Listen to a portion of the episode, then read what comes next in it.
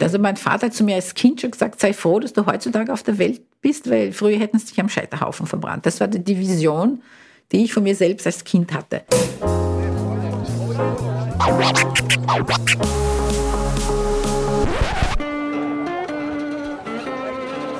Liebe Hörerinnen und Hörer, herzlich willkommen im Zack Zack Nachtclub.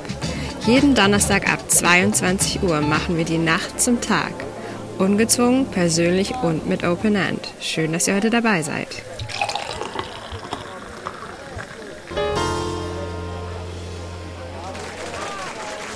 1,2 Millionen Menschen haben vor 25 Jahren das Gentechnik-Volksbegehren unterschrieben. Spricht man heute mit Aktivistinnen von verschiedenen NGOs, dann sehen viele immer noch ein sehr großes Mobilisierungspotenzial bei diesem Thema.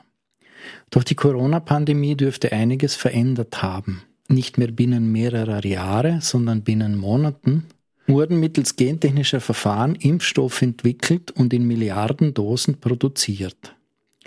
Damit konnten Millionen Menschen das Leben gerettet werden und noch mehr Millionen vor schweren Krankheitsverläufen bewahrt werden. Gentechnik, Teufelszeug oder Heilsbringerin. Das ist das Thema der 56. Ausgabe des Zack-Zack-Nachtclubs. Liebe Hörerinnen und Hörer, Thomas Nasswetter begrüßt Sie recht herzlich an Ihren digitalen Devices. Heute habe ich Dr. René Schröder bei mir im Studio sitzen. Sie ist Biochemikerin, Forscherin auf dem Gebiet der Ribonukleinsäure, kurz RNA genannt. Sie wurde mit vielen Preisen und Anerkennungen ausgezeichnet, darunter war sie Wissenschaftlerin des Jahres und auch Wittgenstein-Preisträgerin. Liebe René Schröder, stellen Sie sich bitte unseren Hörerinnen und Hörern vor. Ja, danke Thomas. Mache ich gerne. Danke für die Einladung herzukommen. Ich freue mich. Das Thema ist natürlich sehr wichtig. Also ich bin jetzt 69, bin seit vier Jahren in Pension, bin in Brasilien geboren und aufgewachsen, habe in Wien Biochemie studiert. Mich hat die Chemie sowieso immer enorm interessiert und das Leben hat mich interessiert. Und die chemischen Prozesse des Lebens war für mich sowieso das Höchste vom Höchsten. Zu verstehen, was Leben ist. Und so war mein ganzes Leben eigentlich damit geprägt, dass ich geforscht habe zum Thema, was ist Leben und Biologie. Und da spielte die Ribonukleinsäure eine essentielle Rolle, weil es das Molekül ist, das das Leben wahrscheinlich hat entstehen lassen. Ja, und ich war meistens an der Uni Wien, war auch in München, in Paris, in New York. Und es war mir auch ein Anliegen, weil du das auch angesprochen hast, das Volksbegehren 97. In dem Jahr habe ich irgendwie entdeckt, dass ich gut kommunizieren kann mit Laien und für mich, ich habe mir eigentlich am Kopf gegriffen, dass die Österreicher gefragt werden pro oder contra Gentechnik, wo die meisten nicht einmal wissen, was ein Gen ist. Und das war sozusagen der Anfang meiner Kommunikationstätigkeit. Weil ich denke mal, jeder kann gegen die Gentechnik sein, aber es wäre schon gut, dass man wenigstens weiß, was ein Gen ist und was eigentlich die Gentechnik ist. Ja, und jetzt habe ich viele, viele Jahre geforscht. Jetzt bin ich in Pension, wohne jetzt in Salzburg bei der Postalm. Dann habe ich mein Labor hintransferiert und ich mache jetzt auch Forschung und Entwicklung zu Heilpflanzen und suche nach allen möglichen guten Dingen, mache Salben und Öle und Seifen und ja, Kräuterweine. Ja, darauf werden wir noch zu sprechen kommen. Du hast es schon anklingen lassen. Wollen wir uns einmal über die Basics unterhalten, weil ich glaube, viele Leute wissen nicht, was ein Gen ist und was eigentlich Gentechnik, was da dahinter steckt. Könntest du das in einfachen, verständlichen Worten so als Ausgangsbasis erklären? Ja, sehr gerne.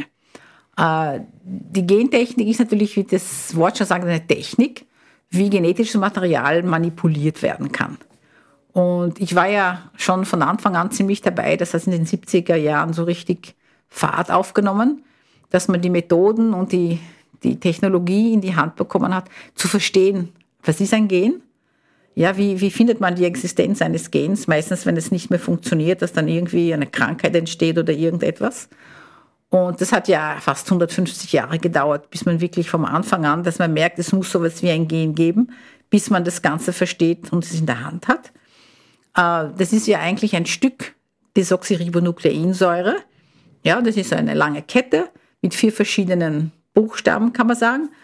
Und da ist der Code drauf, wie das Genprodukt gemacht werden kann. Das ist ein Stück DNA. Ja, meistens so 1000 bis etliche 1000 Basen lang. Und was man gelernt hat, ist, dieses Gen zu bestimmen, das in die Hand zu nehmen. Und was interessant ist, die DNA ist eine passive Information. Und wenn man die Information braucht, muss sie in RNA umgeschrieben werden. Da muss man sozusagen mit der gleichen Sequenz eine Ribonukleinsäure machen. Das ist die aktive Form des Gens. Und was in der Gentechnik jetzt am Anfang passiert ist, man hat die Technik entwickelt, dass man dieses Stück DNA in die Hand nehmen kann und vermehren kann, dann auch schneiden. So die, das sind die Werkzeuge, die man dazu braucht. Und das ist zum Beispiel, was für mich sehr spannend ist, was die meisten Leute gar nicht überlegen. Äh, man kann ein menschliches Gen, wie das Gen, was Insulin herstellt zum Beispiel, in ein Bakterium verpflanzen und das Bakterium kann diesen Code lesen. Das heißt, der genetische Code ist universell und das ist eine ganz wichtige Voraussetzung, dass es überhaupt so etwas wie Gentechnik geben kann, dass alle Lebewesen auf unserem Planeten die gleiche Sprache sprechen. Ja, das heißt, wir stammen alle aus einer ursprünglichen Zelle ab. Ja, und damit konnte man Dinge produzieren, statt man, dass man Insulin aus Pferdeblut oder Schweineblut isoliert, kann man das in Bakterien herstellen, was viel sicherer ist. Ja, das ist eine, eine Technologie, wie man die Information, um ein Genprodukt herzustellen, und ein Genprodukt ist meistens ein Eiweißmolekül. Nur leider wissen oft die Österreicher auch nicht, und ich frage, was ist ein Eiweißmolekül? Das ist nicht nur das vom Ei, das Weiße, sondern das sind Proteine, das sind Katalysatoren, das sind Strukturbausteine. Ja, also das sind ganz wichtige Werkzeuge, die die Aktivität der Zelle bestimmen. Ja, ich bin ja ein bisschen, ich werde jetzt zu viel reden, aber was mich stört in Österreich, ist, dass in Österreich Bildung definiert ist, Musik, Geschichte, Literatur, wer hat was geschrieben, aber Naturwissenschaften gehören nicht zur Bildung. Und das ist echt schade. Das ist wirklich schade. In der Pandemie hätte sich das wirklich gerecht. Dass man nicht unterscheiden kann, was ist Glaube und was ist Wissen. Ich glaube, auf das Thema werden wir zu sprechen kommen. Ja. Ich möchte noch ein bisschen mich mit dem Thema Genetik auseinandersetzen, weil ich glaube, da ist auch ein bisschen der historische Abriss wichtig. Wir haben jetzt einmal einiges gehört es ist schon mal nicht ganz einfach, das muss man dazu sagen. Nein, es ist komplex. Da, man muss da ziemlich viele Begriffe auseinanderhalten. Ja. Diejenigen, die Matura gemacht haben, äh, ein Gymnasium besucht haben, die tun sich ein bisschen leichter oder so. Diese Watson- und Crick-Geschichte, die Doppelhelix, die DNA. Ähm, das ist so die eine Geschichte. Den Herrn Mendel kennen wahrscheinlich auch noch viele, was aber viele nicht wissen, dass nach dem Herrn Mendel dieses Thema überhaupt in Vergessenheit geraten ist und dann erst sozusagen um 1900 das Ganze wieder aufgegangen ist. Aber wir wissen eigentlich erst seit 1969 dank Jonathan Beckwith, dem ist als erstes gelungen, ein einzelnes Gen zu isolieren. Jetzt ist das noch nicht so lange her. Wie lässt sich diese Entwicklung eigentlich erklären, dass das so schnell gegangen ist? Ja, die Entwicklung geht immer viel schneller, als man prognostiziert. Weil wenn es eine, eine Aufgabe gibt, das ist ja ein weltweites Bemühen. Es sind ja tausende Wissenschaftler, die an den Methoden arbeiten. Und so ein Gen zu isolieren, das hat zum Beispiel, als ich Doktorarbeit gemacht habe, hat jeder Dissertant oder Dissertantin ein Gen klonieren wollen. Ja, dass man, hast du ein Gen kloniert. Aber die Technologie war da, es war noch aufwendig. Aber zum Beispiel, als im Jahre, ich glaube 82 hat es geheißen, wir wollen das menschliche Genom, das, das ganze Genom des Menschen sequenzieren, 3,3 Milliarden Basenpaare. Ich habe zu der Zeit sequenziert, 14 Tage voller Arbeit, 50 Basenpaare. Dann haben wir ausgerechnet, wie, das ist ja unmöglich. Und dann ist die Technologie so schnell gekommen. Das ist von 69 bis heute, das ist lang. Das sind 50 Jahre. Das ist extrem lang. Das ist gar nicht schnell. Also es gibt dann zwischendurch die PCR, das war 89, kam, glaube ich, 88, 89. Das war wieder so ein Meilenstein. Weil mit der PCR konnte man sehr leicht ein Gen rausholen und dann die Sequenzierung, die schnelle Sequenzierung, die, die Methode, die es jetzt gibt, erlaubt enorm schnell Sequenzen und Genome zu bestimmen. Das ist heutzutage überhaupt kein Thema mehr, ein Gen zu isolieren. Ja. Aber das ist, das ist schon lange her. Das ist nicht so schnell. Hat es auch was damit zu tun, dass heute viel, viel mehr Leute in der Forschung tätig sind? Sicherlich. Als das zu deiner Zeit, als du angefangen hast, mit diesen Dingen noch zu arbeiten, zu tun? Ja, es, ist, es hat einfach enorm zugenommen, weil, weil es so viel, ja, es ist eine Erfolgsgeschichte. Ja, ich, ich habe wirklich die ganze Zeit mit RNA, ich habe im, im Jahre, glaube ich, 76 zum ersten Mal versucht, RNA zu isolieren. Es war ein, eine Heldentat, um nachzuweisen, puh, Weil wenn man eine RNA isoliert, weiß man, dass das Gen eingeschalten ist. Die DNA hat mich ja nie sonderlich interessiert. Mich hat interessiert, ist das Gen eingeschalten? Da muss man schauen, ist die RNA von diesem Gen da? Und das war das eine Wahnsinnstechnik damals, aufwendig. Und heutzutage geht es natürlich relativ einfach. Und was dann alles entdeckt worden ist, was da alles. Also die, die Impfung ist ja gar nicht so neu, wie die Technologie ist ja schon seit Jahrzehnten entwickelt worden. Es ist dann schnell gegangen, weil die Technologie da war. Man hat einfach die Bausteine zusammengeholt und ja, es gab ja schon eine mRNA-Impfung gegen den Zika-Virus. Aber die war nicht zugelassen, weil die, da ist diese klinische Studie nicht so schnell machbar. Ja, für schwangere Frauen kann man keine klinischen Studie machen. Ja, also das ist eine schwere Geschichte. Aber es ist nicht schnell. Alle sagen, das ist so schnell gegangen. Es ist gar nicht schnell. Aber sozusagen diesen Widerhall in der, in der breiten Masse hat es dann in dem Sinn eher auf einer negativen Seite. Ja, in gefunden. Österreich. Ja, in Österreich hauptsächlich. Aber das ist immer das Problem, was ich habe. Man ist gegen die Gentechnik und schau, was für Werbung gemacht wird. Auf jedem Milchprodukt steht Gen frei und Technik ganz klein. Ja, und die glauben, ah, da sind keine Gene drinnen. Die glauben, dass DNA und der Gen was Böses ist. Ja, Atom ist was Böses. Und das ist einfach, aus Nichtwissen hat man einfach, ist eine Unsicherheit da, eine Angst und dann lehnt man die Dinge ab. Man soll ja sich von der Gentechnik die Produkte anschauen. Was kann mit der Gentechnik gemacht werden? Die ist überall, die Gentechnik. Die Leute wissen es nicht. Im Waschmittel, in der Medizin. Da ist das Genprodukt vernünftig. Natürlich, die gentechnisch modifizierten Pflanzen sind teilweise wirklich schlecht von der, nicht vom Produkt her, aber so wie es vermarktet worden sind und was damit gemacht worden ist. Also ich plädiere, dass man die Technik weglässt, dass man die verurteilt, sondern nicht die, also nicht die Technik verurteilt, sondern das Produkt anschaut. Ist das Produkt gut? Bringt es was? Hat es Vorteile? Und genauso ist es jetzt mit der Impfung. Ja?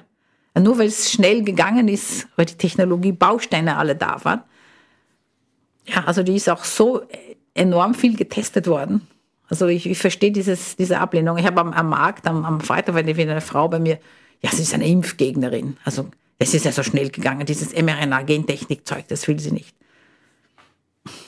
Ja, aber sie weiß es nicht, wie das war. Sie, kann man, sie konnte mir nicht sagen, warum sie dagegen ist, außer dass es ihr zu schnell gegangen ist. Der, der, Kernpunkt der Geschichte ist, dass die Leute in Wahrheit nicht verstehen, sozusagen, oder das ist sozusagen der Sukkus, was ich herauslese aus deinen Aussagen, dass die Leute nicht verstehen, worum es geht, und weil sie es nicht verstehen, ja. äh, beurteilen sie es negativ. Kann man das so sagen? Sie beurteilen es nicht negativ, aber sie sind beängstigt. Dinge, die, also Dinge, die ich nicht verstehe, Zudem habe ich auch kein Vertrauen, weil ich das, die Dinge verstehen muss, damit ich das Gefühl habe, das ist jetzt was Gutes oder was Schlechtes. Etwas, was man nicht versteht, was da passiert, ist schon ein Problem. Hat das damit zu tun, dass es geht ja vor allem um das Thema Lebensmittel. Es geht um Dinge, die sehr nahe sind, die ja. mit der eigenen Gesundheit. Die Medizin ist näher, da wird sie nicht abgelehnt. Es gibt genug Leute, die diese Impfgeschichten ablehnen. Ja, aber bei den Medikamenten werden es hoffentlich teilweise die Insulin, also die das brauchen, werden es schon nehmen. Wachstumsfaktor. Es gibt so viele Medikamente, die auf Gentechnik basieren, die meisten heutzutage die lehnt man nicht ab, wenn man erkannt, was sie für einen Wert haben. Dir geht es vor allem darum, dass man die Produkte, die aus Gentechnik entstehen, beurteilt und nicht ja. die Technologie als solches. Sei, man ist religiös und glaubt an die Schöpfung, was der Gott gemacht hat, darf man nicht verändern. Dann darf man auch keine Karotten, keine Tomaten und keine Milch zu sich nehmen, das ist auch gezüchtet. Das ist kein Produkt der Schöpfung. Der Mensch ist überhaupt kein Produkt der Schöpfung mehr, weil wir seit 70.000 Jahren ständig an unserer eigenen Evolution arbeiten.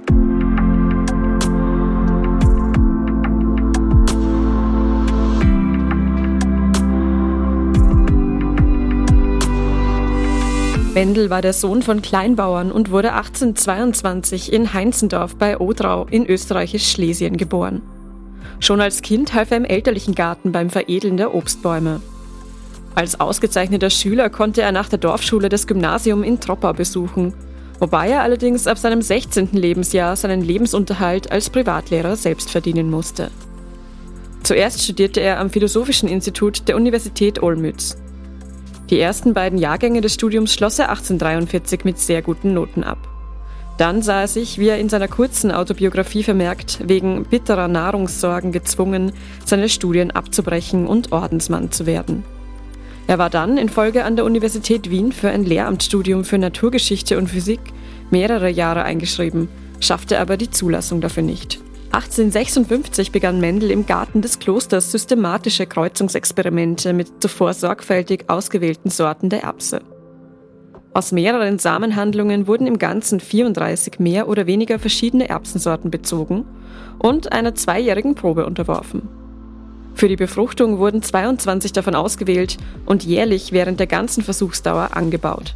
Sie bewährten sich ohne alle Ausnahme. Er betrachtete Merkmale der Erbsenpflanzen und deren Samen, die klar zu unterscheiden waren, beispielsweise violett- oder weißblühende Sorten, solche mit gelben oder grünen Samen. Er kreuzte sie, indem er die Pollen der einen Sorte auf die Narben der anderen Sorte übertrug. Unerwünschte Selbst- und Fremdbestäubungen wurden durch Entfernen der Staubblätter und Verhüllung der Blüten ausgeschlossen. Mit dieser schon länger bekannten Technik unternahm er erstmals große Versuchsreihen.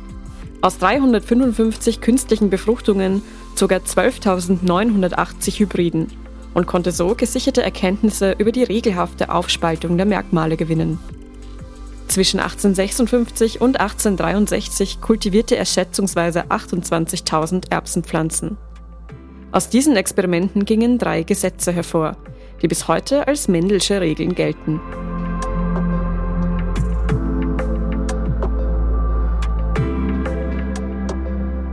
Also ich bin ja Fan vom Herrn Mendel. Der ist ja Mathematiker gewesen und er hat ja ganz viele Kreuzungen gemacht und hat Dinge gemerkt, dass eben Merkmale unterschiedlich sein können und er hat überhaupt die Idee, er hat das Gen nie als Gen bezeichnet, sondern als Faktor. Der Mendelische Faktor ist das Gen, also dass man überhaupt die Existenz von so etwas bemerkt. Also es ist eine enorme Denkleistung. Das muss man sich mal vorstellen. Und nur weil er mathematisch so genau ist, hat er gemerkt, dass die ähm, Merkmale sich immer verhalten wie ganze Zahlen.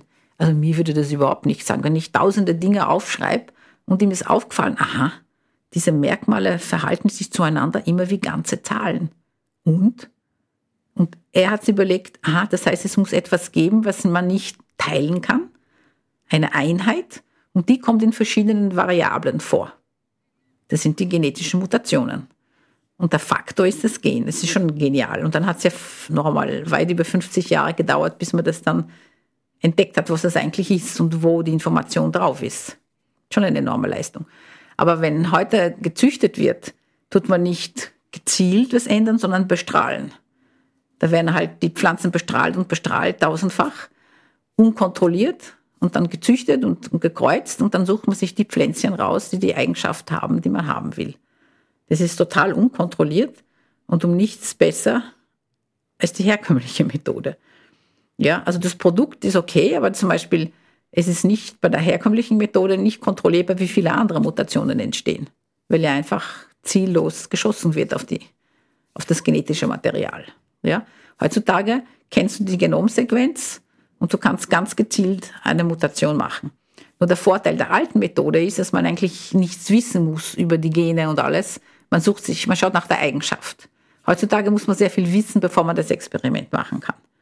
Gezielt. Also man muss wissen, dieses Gen hat diese Eigenschaften, wenn ich diese Veränderung mache, sollte das und das passieren. Kann man sagen, dass die Voraussagbarkeit sozusagen mit diesem Wissen, dass man wissen muss, welches Gen man verändern will und ja. was die Eigenschaft dieses Gens ist, dass eigentlich die Methode genauer besser, zielgerichteter ist, als das sozusagen mit der klassischen Viel Methode möglich. Ja. Und man muss auch unterscheiden, am Anfang hat man ja keine guten Methoden gehabt, um herauszufinden, welche, welche Zellen sind transformiert und welche nicht. Das heißt, deswegen hat man die Antibiotikaresistenzen-Gene dazugegeben.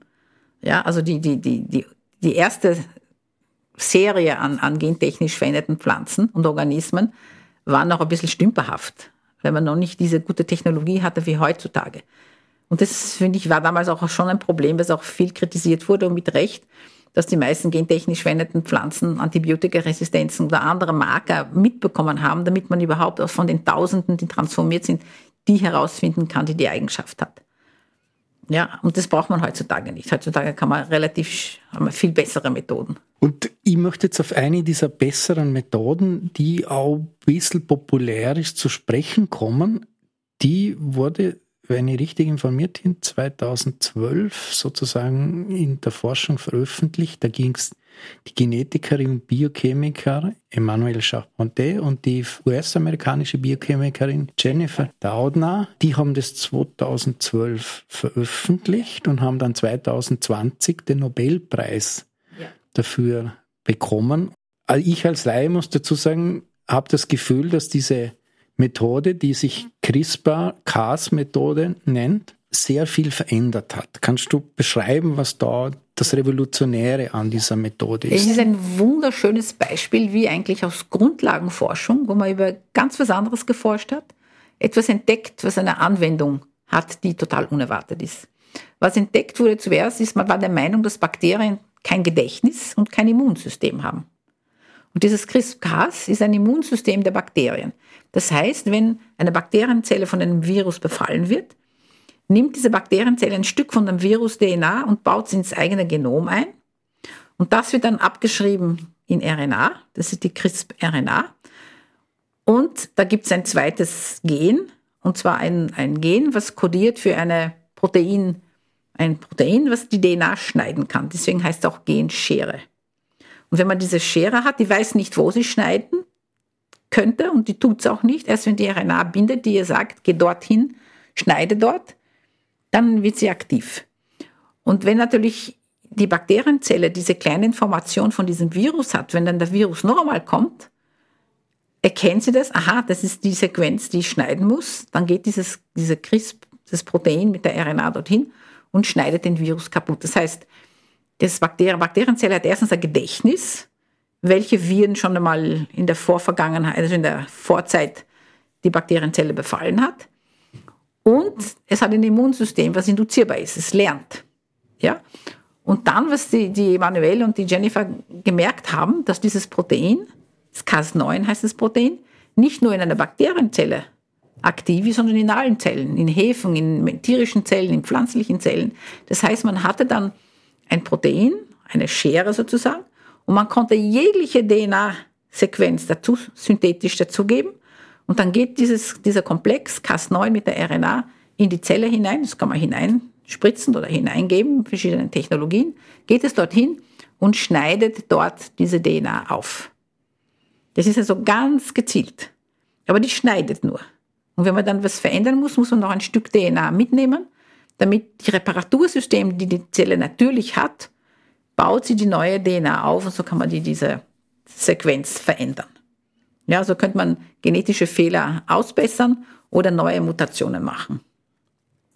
In einem Schritt. Ja, und man, dadurch, dass man heutzutage so schnell die Sequenz bestimmen kann, kann man nach diese neue Zelle sequenzieren und herausfinden, hat es geklappt oder hat es wo geschnitten, wo es nicht hätte sein sollen.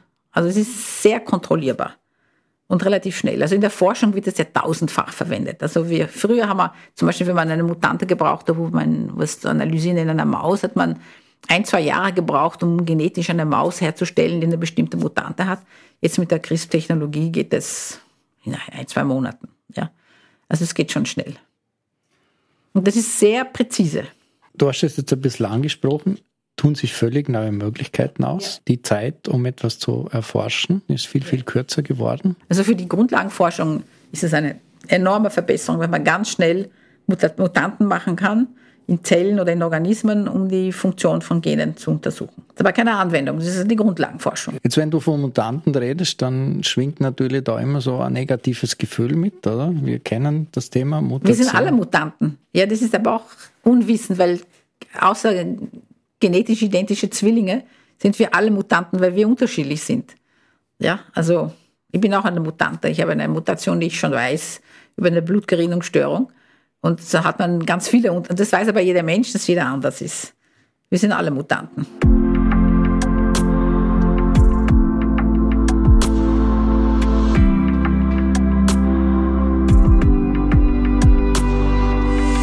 Das Coronavirus SARS-CoV-2 stammt vermutlich von Fledermäusen. Auch andere Viren, die für Menschen gefährlich sind, wie die sehr tödlichen MERS oder SARS, haben ihren Ursprung in den Fledertieren. Das liegt an ihrem Immunsystem es wehrt die Viren effektiv ab, macht sie aber auch aggressiver. Fledertiere sind die einzigen Säugetiere, die aktiv fliegen können. Das ist allerdings eine sehr anstrengende Art, sich fortzubewegen. Im Flug kann ihre Stoffwechselrate auf das Doppelte von dem ansteigen, was Nagetiere ähnlicher Größe umsetzen, wenn sie rennen. Im Allgemeinen führen starke körperliche Aktivität und hohe Stoffwechselraten zu mehr Schäden im Gewebe. Verantwortlich dafür ist, dass sich reaktionsfreudige Moleküle, hauptsächlich freie Radikale, im Körper ansammeln. Fledermäuse können diese zerstörerischen Moleküle aber anscheinend effizient abbauen. Gleiches gilt für Verbindungen, die bei Entzündungen entstehen. Das erklärt auch die lange Lebenszeit von Fledermäusen. Einige Fledermäuse können 40 Jahre alt werden, manche Nagetiere gleicher Größe dagegen nur maximal zwei Jahre. Dadurch sind die Viren gezwungen, sich dem Immunsystem anzupassen, wenn sie überleben wollen. Die Fledermäuse sind jedoch nicht für ihr effektives Immunsystem verantwortlich und auch nicht für die aggressiven Viren, die in ihnen entstehen. Der Mensch nimmt sehr stark Einfluss auf die Bedingungen, ob diese Krankheitserreger auf andere Tierarten überspringen. Eine Übertragung wird immer wahrscheinlicher, wenn der Lebensraum durch den Menschen kleiner wird. Die Artenvielfalt sinkt und die verbliebenen Tiere begegnen sich im geschrumpften Gebiet häufiger. Die Viren haben dann häufiger Gelegenheit, die Artenschranke zu überwinden. Wildtiere, die wenig Platz haben, begegnen auch häufiger Menschen. Die einheimischen Fledermäuse tragen übrigens keine Coronaviren in sich und verdienen besonderen Schutz, da alle vorkommenden Arten bedroht sind.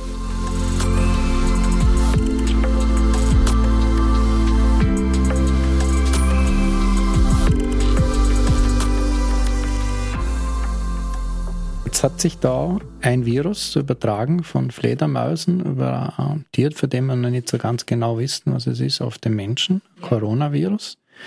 Wir wissen, Fledermäuse haben ein hocheffizientes Immunsystem und die Viren haben evolutionär was gemacht, damit sie sozusagen überleben können, haben sie sich an dieses hocheffiziente Immunsystem angepasst.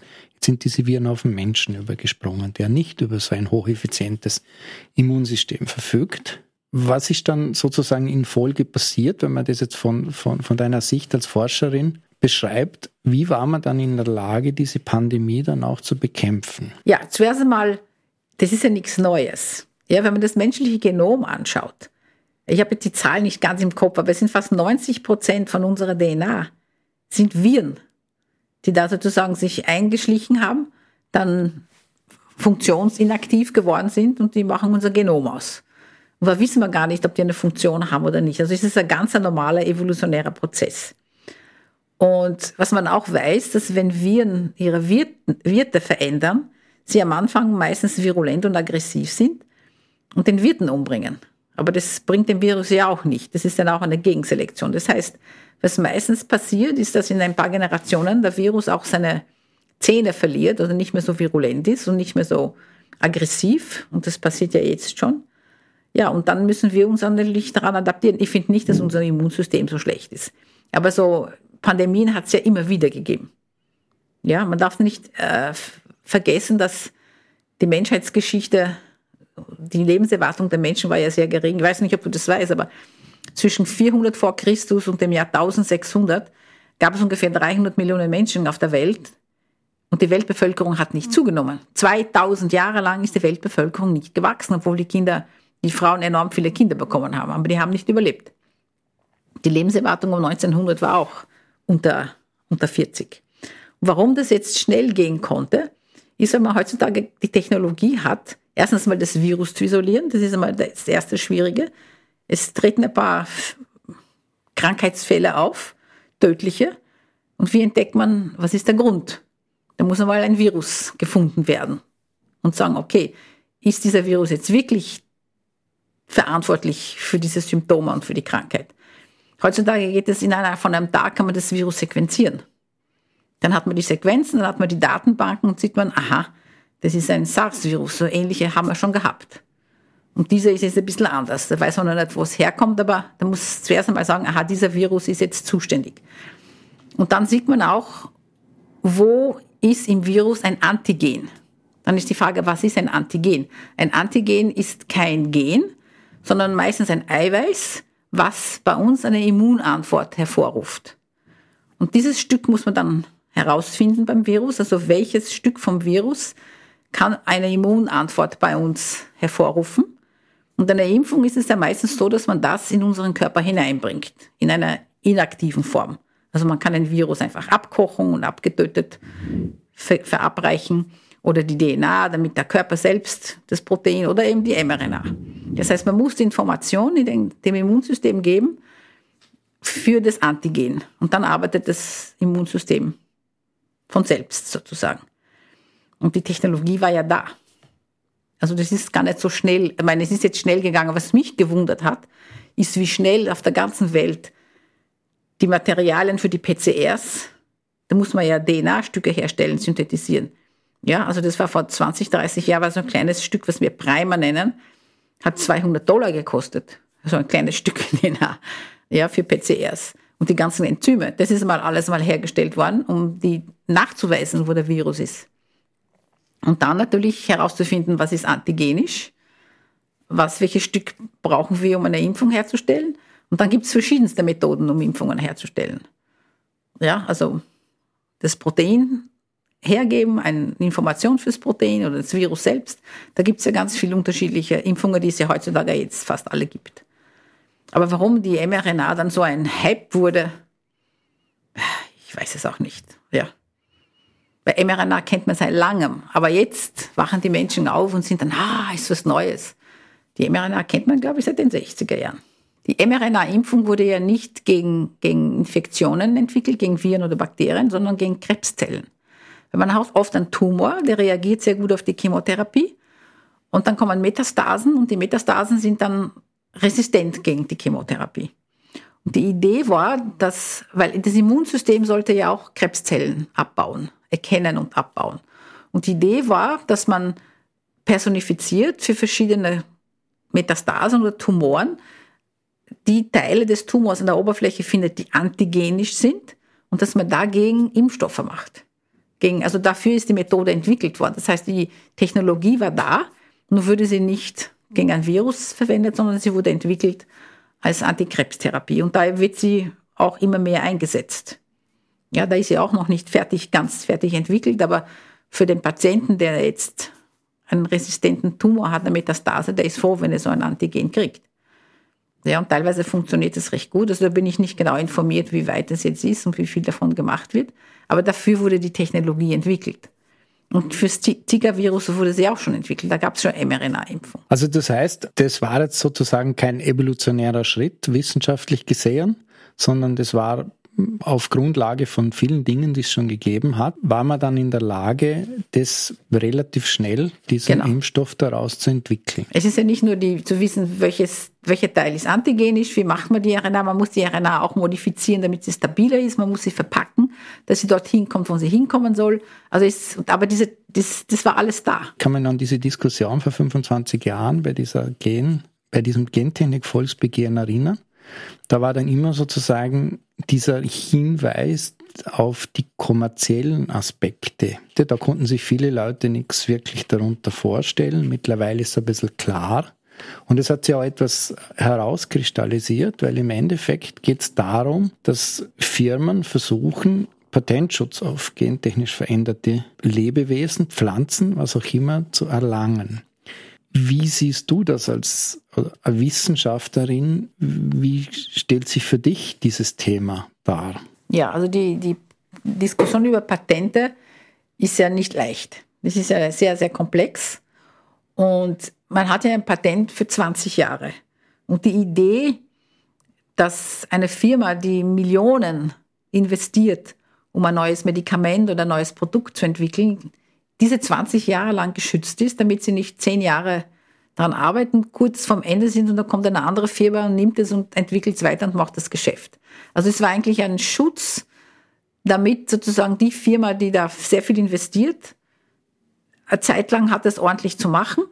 Und dann nach 20, meistens dauert es 10, 15 Jahre, bis das Medikament fertig ist. Also ähm, das ist die ursprüngliche Idee. Äh, die Frage, was man patentieren darf oder nicht, das ist nicht mein Gebiet, aber das ist, das ist eine sehr schwierige Frage. Zum Beispiel, ich bin auch dagegen, dass äh, irgendeine Firma in ein Land reingeht und irgendetwas entdeckt, was dort schon langs, längst bekannt ist, irgendein Medikament aus einer Pflanze und sagt, wir haben das jetzt entdeckt, für sich entdeckt, das ist aber anderen schon längst bekannt und dass sie das sozusagen ein Geschäft draus machen. Ja? Äh, heutzutage ist die Entwicklung eines Medikaments so teuer und auch die ganzen klinischen Studien, ähm, dass das niemand machen würde. Es würde niemand so viel investieren, wenn sie nicht den Schutz hätte während der Entwicklung.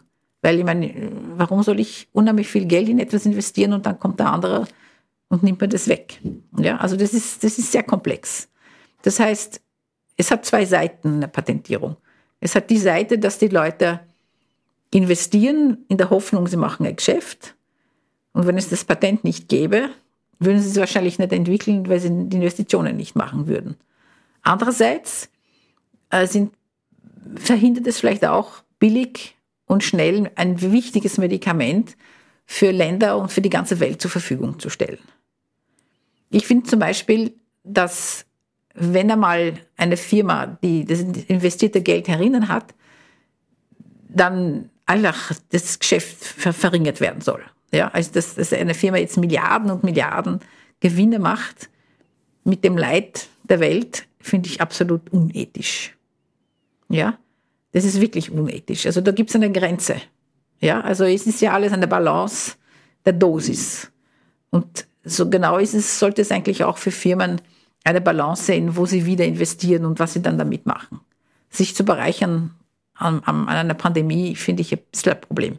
Ich verstehe auch, dass man sehr viel investieren muss, um etwas zu machen, aber es soll eine Balance geben. Also teilweise ist ein Patent ein Schutz, dass man investieren kann, ohne dass ein anderer einem das Wissen wegnimmt. Andererseits verhindert es auch, dass das Gute getan wird. Ja, und zu viel Geld soll man damit auch nicht machen, weil die Gier ist eher zerstörerisch. Ja, also das ist sehr komplex. Das kann ich nicht so antworten, pro und contra. Da muss man jeden, jedes Ding genau anschauen. Aber Lebewesen zu patentieren finde ich auch problematisch. Du wohnst und arbeitest jetzt am Leierhof auf 1100 Meter Seehöhe im Tennengau in Salzburg. Und da hast du eine nette Webseite und da steht dann René Kräuterhexe. Das finde ich ziemlich. Ich liebe Hexen. ziemlich mutig und. Warum? Der Hexe ist da in unserem Sprachgebrauch noch immer sehr negativ. Ja, das stimmt. Also mein Vater hat zu mir als Kind schon gesagt, sei froh, dass du heutzutage auf der Welt bist, weil früher hätten sie dich am Scheiterhaufen verbrannt. Das war die Vision die ich von mir selbst als Kind hatte. War schön, dass ich heutzutage lebe, heute werde ich nicht am Scheiterhaufen verbrannt. Aber Hexen sind coole Frauen. Hexen sind Feministinnen, sind Frauen, die sich sozusagen von den Männern nicht beeindrucken lassen, von den Obergescheiten. Die möchte gerns. Du hast für dich die wilden Kräuter entdeckt. Du verarbeitest die zu Tees, Salben, Seifen und ganz vielen anderen Produkten. Was war so der Schritt vom Hightech-Labor, muss man eigentlich sagen, in die Kräuterküche zu wechseln? Oder, oder, oder verstehe ich da was falsch? Äh, es war Zufall, es war nicht geplant.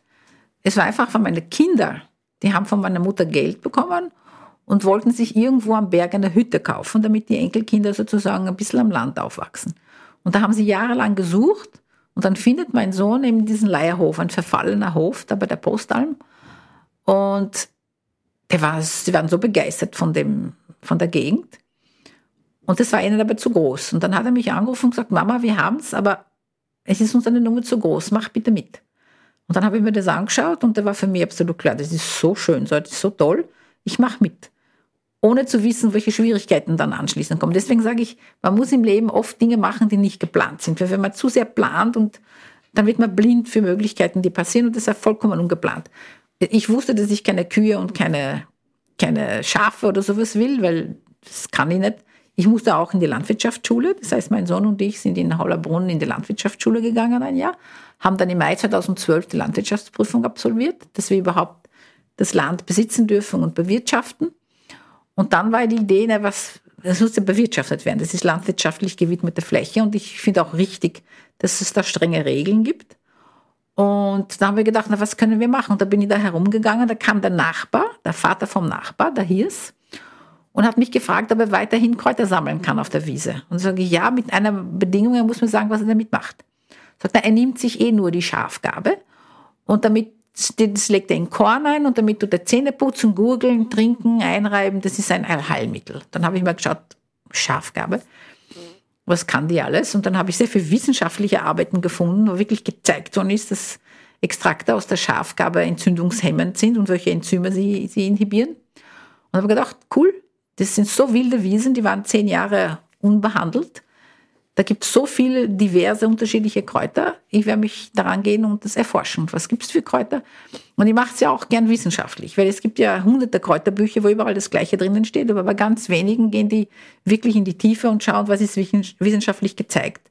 Das ist, wie es wirkt und dass es auch wirklich wirkt. Und ich bin auch dabei, werde anfangen, ein neues Buch zu schreiben mit einem Team, wo wir dann auch wirklich diese ganzen Wirkungen, die über Jahrhunderte und Jahrtausende sozusagen überliefert sind, stimmen die auch wirklich und was steckt wirklich dahinter? Und da gibt es tausende Publikationen zu diesen Themen. Und das, daran arbeite ich. Ich arbeite auch mit einer, mit einer Pharmafirma, Akribes, auf der Suche nach äh, Kräuterinhalten, die nicht heilende Wunden heilen.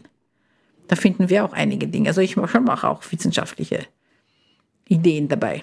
Die Hexe hat sozusagen jetzt einen wissenschaftlichen Anspruch in ihrer Arbeit. War ja immer so. Hexen waren ja immer wissende Frauen. Ja, und das, das Problem, glaube ich, war, ich mag nicht das Wort Alternativmedizin, weil es ist keine Alternative, das ist sehr komplementär. Und früher war das Wissen über Heilkräuter bei den Frauen und wie die Medizin kam, was waren die Männer, das waren die Gelehrten, die haben miteinander nicht gesprochen. Und das ist leider wenig Kommunikation. Weil man kann sehr viel mit Heilkräutern machen. Ja, also zum Beispiel die Brennnessel. Ich liebe die Brennnessel. Ja, Brennnesselblätter, da ist auch gezeigt, dass sie Blutdruck senken, dass sie auch Blutzucker senken, Cholesterin senken. Ja, da gibt's da gibt's wirklich wissenschaftliche Arbeiten zu ganz vielen Pflanzen. Und das soll man nutzen, weil chronische Dinge kann man vielleicht behandeln, sanfter behandeln. Und es gibt eine Regel bei den Heilkräutern, die ich sehr toll finde. Man soll nie ein Kraut länger als drei Wochen nehmen, dann Pause machen oder ein anderes Kraut nehmen mit einer ähnlichen Wirkung, dass es nicht zu Nebenwirkungen und nicht zu Gewohnheitserscheinungen kommt. Das ist extrem klug. Und das ist ein Fehler, was in der Medizin oft für chronische Sachen nicht gemacht wird. Man wird eingestellt, muss immer nehmen, nehmen, nehmen, nehmen. Nebenwirkungen steigert die Wirkung. Und da finde ich, sollte für chronische Erkrankungen sollte es viel mehr Wechselwirkung zwischen Kräuterlehre sozusagen und, und Medizin, weil die Medizin das ja auch teilweise gezeigt hat, dass es funktioniert. Also da ist enormes Potenzial und das ist eine Open Source Medizin, das kann jeder für sich selbst machen. Und was ein großer Vorteil ist, auf diese Heilkräuter gibt es keine Patente, gibt es auch keine klinischen Studien, die notwendig sein werden. Die Zulassung ist da, weil es ja seit Jahrtausenden verwendet wird. Ja, wobei da gibt es dann auch so Fälle, wo eben genau solche Dinge zum Beispiel diese Argumentation kommt ja bei Cannabis beziehungsweise bei, bei Hanf ja. zur Anwendung. Da werden dann plötzlich Zulassungsverfahren verlangt von irgendwelchen Anbietern ja. und die Pflanze wird seit wirklich Tausenden von Jahren von Menschen benutzt. Ja, aber es gibt auch, auch Pflanzen, die giftige Komponenten haben. Also, das, also nur weil es natürlich, die sind genauso giftig. Ich sage immer, alle sind für Bio, aber die biologischen Gifte, die Toxine sind tausendmal giftiger als die chemischen. Ja, also da muss man schon auch wissen, was man tut. Zum Beispiel gibt es jetzt von der Genschere mit der CRISPR-Methode ein Beinwell, wo der giftige Stoff weg ist. Die Pyrrolizidine sind sozusagen die Gene ausgeschaltet. Das heißt, man hat dann das Kraut und hat aber die Giftstoffe, die es hat, sie sind da drinnen nicht mehr vorhanden. Und es gibt auch normal gezüchtete Heilkräuter, wo Giftstoffe raus verdünnt worden sind. Ja gut, das ist ja auch nichts Neues. Das kennen wir von, von, von, der Gurke zum Beispiel. Von unseren Lebensmitteln. Aber beim Weinwein ist schon spannend. Aber das ist jetzt böse Gentechnik. Aber es ist die beste, das bessere Produkt. Das bin ich gespannt, wie die Europäische Union und die Medizin darauf reagiert. das ist ein tolles Beispiel. Aber ich liebe das konventionell Giftige oder das Gen Genschere gemachte ungiftige Produkt. Dieser Schritt in die Kräuterküche eröffnet auch für dich als Wissenschaftlerin völlig neue Perspektiven und Möglichkeiten. Und da gibt es zum Beispiel, ich lese ja, es gibt ja die Datenbank PubMed, die Public Library of Medicine.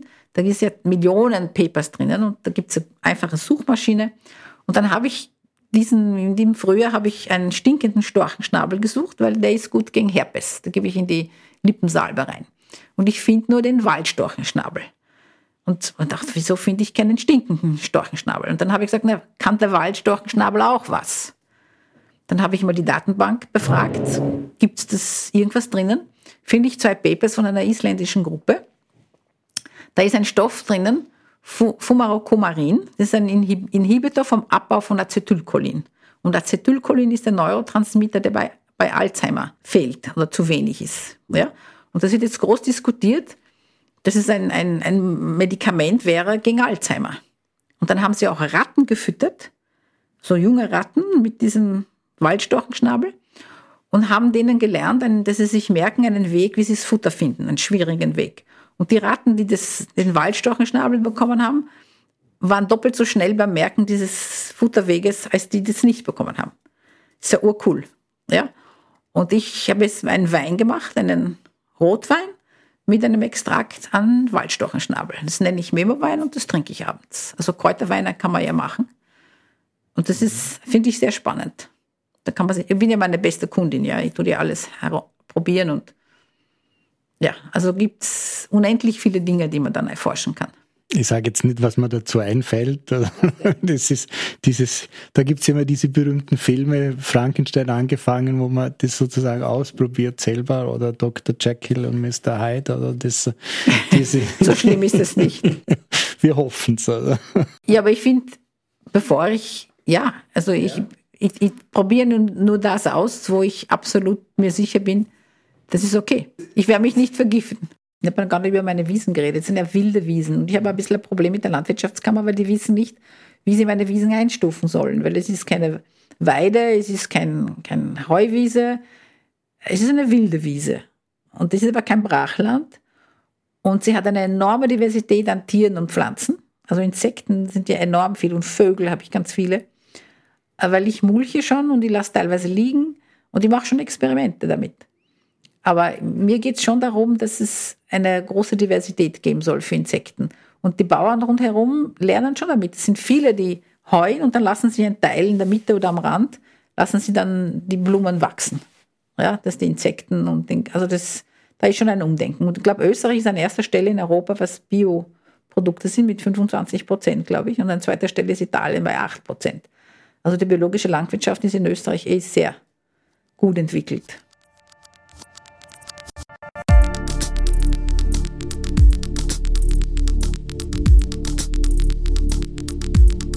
Gentechnik ist kein Teufelswerk. Karl Lehmann, deutscher katholischer Theologe, Bischof von Mainz, ehemaliger Vorsitzender der Deutschen Bischofskonferenz. Ich bin Atheistin und für mich gibt es weder Gott noch einen Teufel. Aber natürlich, der Mensch kann damit auch Schlechtes machen. Keine, keine Frage. Also mit der Gentechnik kann man ganz grausliche Dinge machen. Das ist die Frage, was der Mensch damit macht. Die Anwendung ist, ist immer eine andere Sache. Aber Teufelswerk, mein Gott, damit kann ich nichts anfangen. Dann denken wir, das gehört in die Religion und nicht in die Wissenschaft. Der weiß wahrscheinlich nicht, was die Gentechnik ist, dieser Herr Bischof.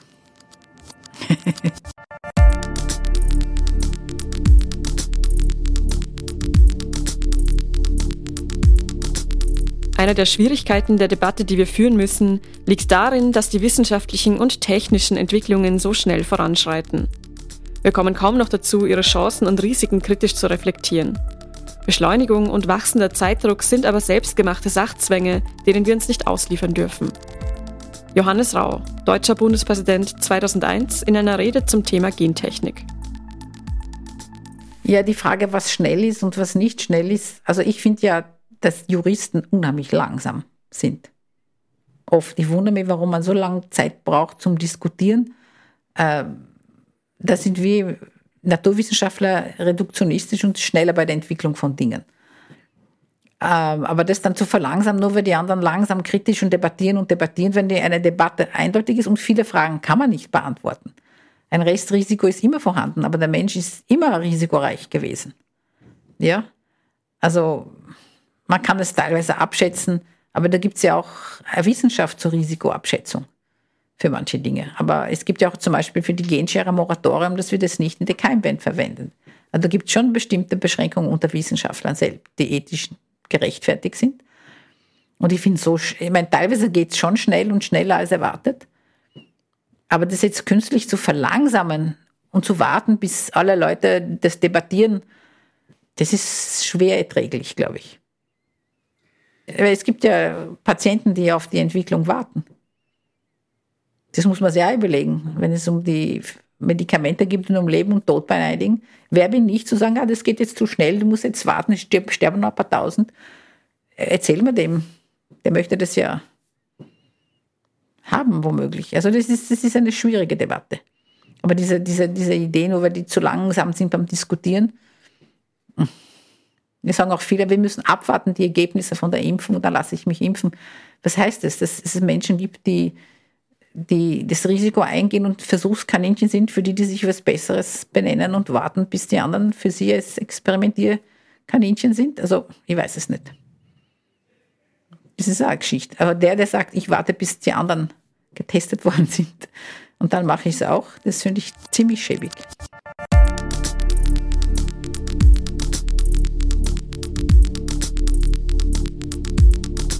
In Bayern, wie gesagt, bin ich gegen Gentechnik. In Brandenburg aber, wo es Bürgerinitiativen für diese Technologie gibt, muss man die Frage anders beantworten. Die haben dort Riesenflächen, sie können problemlos im Kern Genpflanzen anbauen und drumherum konventionell. Horst Seehofer, deutscher Politiker, 2010, damals Landwirtschaftsminister, in einem Interview. Was ist besonders an dieser Aussage? Gentechnik ist eine, eine Technik.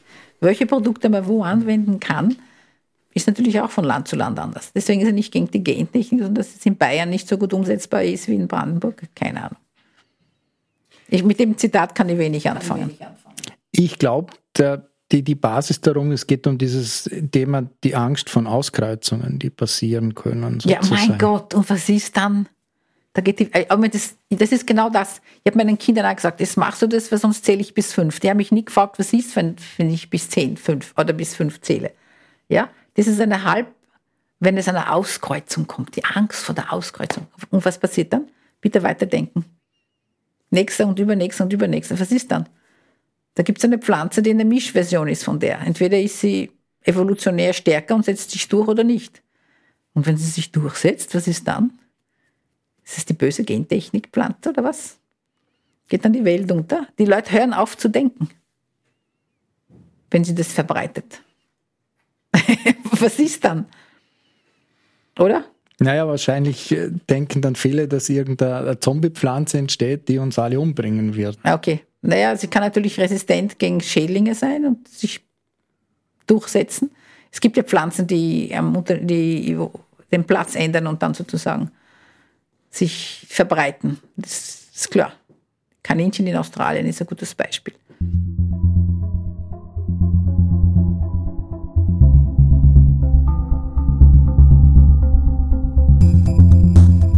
Fassen wir einmal zusammen. Der genetische Code ist universell. Das ist eine ganz wichtige Voraussetzung für die Gentechnik, wenn alle Lebewesen auf diesem Planeten dieselbe Sprache sprechen. Die Gentechnik ist weder gut noch schlecht, sondern es kommt auf die Produkte an, die daraus entstehen. Darauf sollte der Fokus gelegt werden. Der Weg dorthin ist mit modernen Mitteln oft einfacher und besser als mit konventionellen Methoden.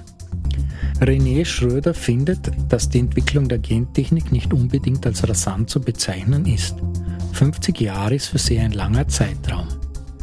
Langsam sind die Juristen in ihren Diskussionen, meint sie. Dann wirft sie die Frage auf, was ist mit den Patienten, die auf eine Gentherapie warten? Sollen diese vielleicht auf das Ende der Diskussion der Juristen warten und vorher vielleicht sterben? Der Waldstorchenschnabel findet sich im Memo-Wein von René Schröder wieder. Ein in dieser Pflanze enthaltener Wirkstoff wird gerade als heißer Kandidat gegen Alzheimer gehandelt. Experimente mit Mäuse deuten darauf hin. Welchen Einfluss wird die Gentechnik in Zukunft für die Menschheit haben? Man kann da sicher keine allgemein umfassende Antwort geben, aber was ist so deine Idee dazu im Hinblick eben auf die Klimaerhitzung, auf landwirtschaftliche Möglichkeiten, auf die 9 Milliarden, auf die wir zusteuern, etc. Ich glaube, es wird eine große Rolle spielen. Vor allem, weil, was ich weiß, gibt es sehr viel Forschung, wo man Pflanzen züchten will, die die Wüsten wieder bewachsen können.